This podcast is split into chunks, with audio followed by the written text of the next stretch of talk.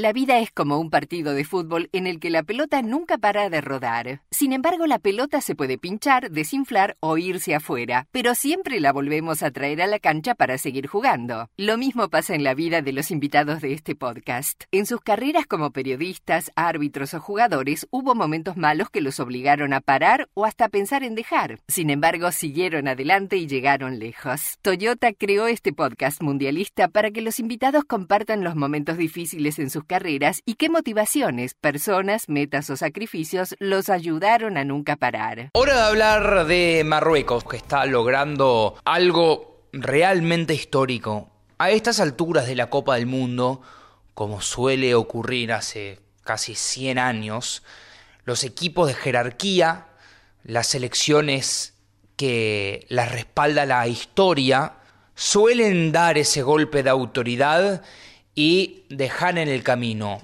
a una de esas selecciones aspirantes a lograr cosas inéditas y casi nunca ocurre.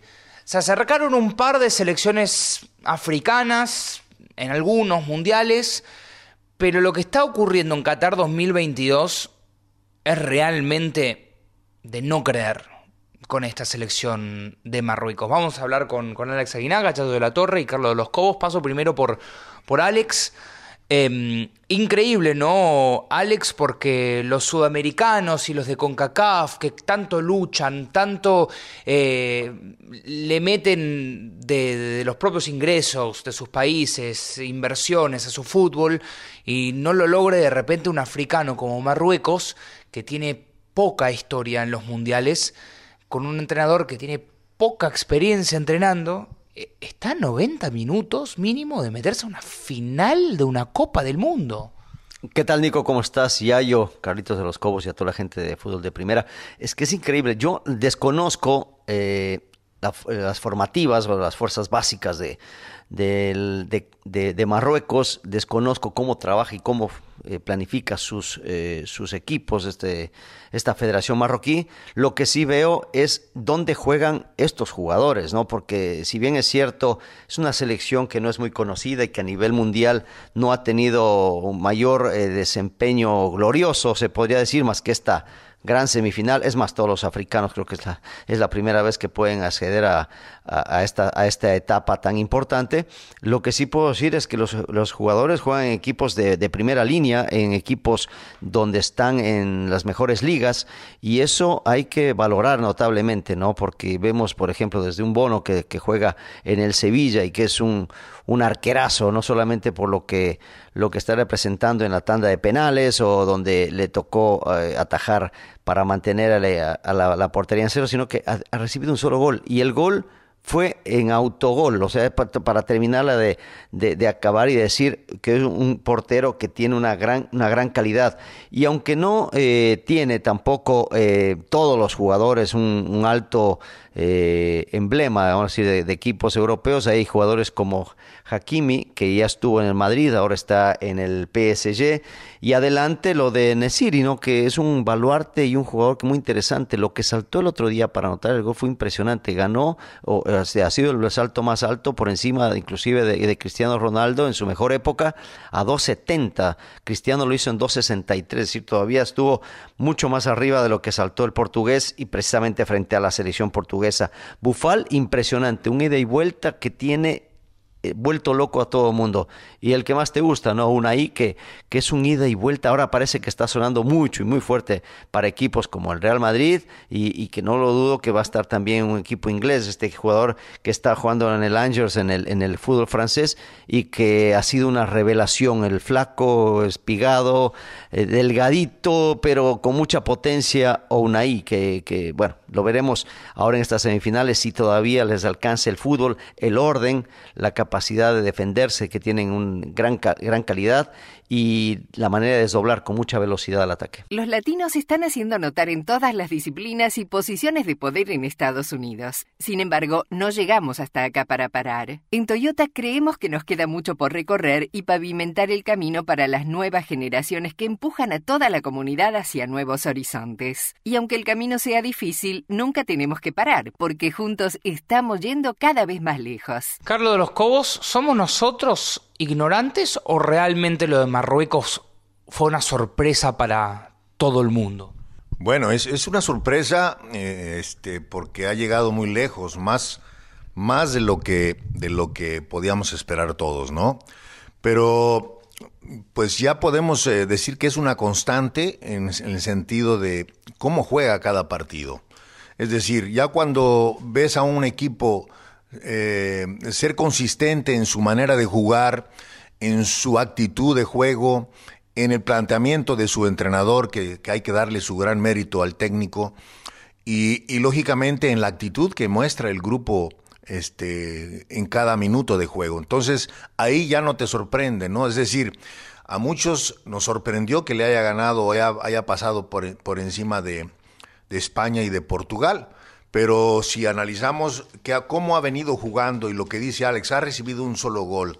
Y eh, el convencimiento que tienen cada uno de los jugadores de la forma en que tienen que jugar, eh, la disciplina táctica que tiene esta selección, entonces ya no, ya no sería una sorpresa. Es decir, ha sido uno constante, un Marruecos organizado, ordenado, este, agresivo en la marca, en la presión, muy veloz en el desprendimiento, en, el, en la transición de defensa-ataque, como pocos equipos tienen esa velocidad. Por lo tanto, eh, desde ese punto de vista ya no sería una sorpresa. Pero bueno, este, lógicamente que esto le viene muy bien al fútbol, al fútbol mundial. Este, es un ejemplo para, a seguir para muchas, eh, muchas elecciones. Eh, las confederaciones, ¿verdad? A las que, que pertenecen, pertenecen equipos como la Confederación de CONCACAF, que nos quedamos muy, atrás con respecto a lo que ha hecho este, esa selección de Marruecos.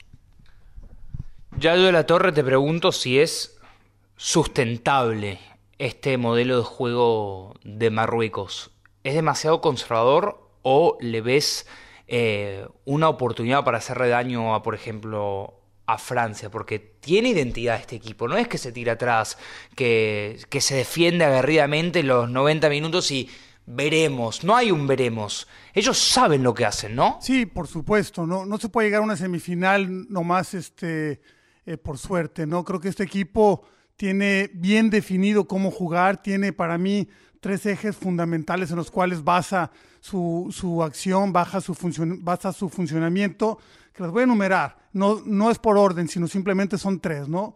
Primero, la eficacia defensiva una eficacia que los ha llevado a ser el equipo menos goleado, solamente un gol en contra, eh, eh, fortalecidos por una línea de cuatro muy flexible, con jugadores muy dúctiles, pero sobre todo con un escudo eh, que se llama Sofian Anrabat, ¿no? Es un escudo que los protege en, una primera línea de, quitar balón, ¿no? Pero ese escudo también tiene su escudero, que se llama Acedín Unai.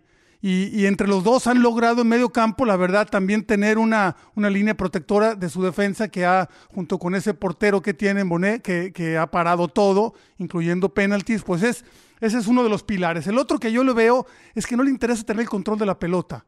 Es una selección que en todos sus partidos ha sido menos su posesión, en todos los partidos, un promedio del 33% de posición de pelota. Entonces, no le interesa, pero eso no le quita peligrosidad porque adelante tiene un contraataque muy selectivo. O sea, no es que vaya mucho al ataque, no es que quieran dar este, de cada que recupera ir al frente, sino que simplemente escogen el momento adecuado y lo hacen con una gran capacidad, porque tienen tres jugadores de diferentes características adelante, los tres igual de peligrosos, uno en el remate, otro con su habilidad, otro con su disparo y su, y su profundidad.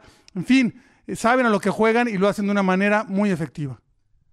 Bueno, ya que se acercan las fiestas eh, navideñas, me encantaría si la gente, mi familia me está escuchando por ahí, que quizás algunos familiares estén escuchando la número 8 de Unagi de la selección de Marruecos, vendría bien como regalo de Navidad, porque me ha encantado, e-, ese es mi favorito, pero tienen un, equipo, saben a lo que juegan la selección de Marruecos. No te olvides de escuchar el próximo episodio del podcast La pelota nunca para de Toyota, donde compartiremos las opiniones y el análisis de los partidos más importantes del Mundial con nuestros invitados especiales.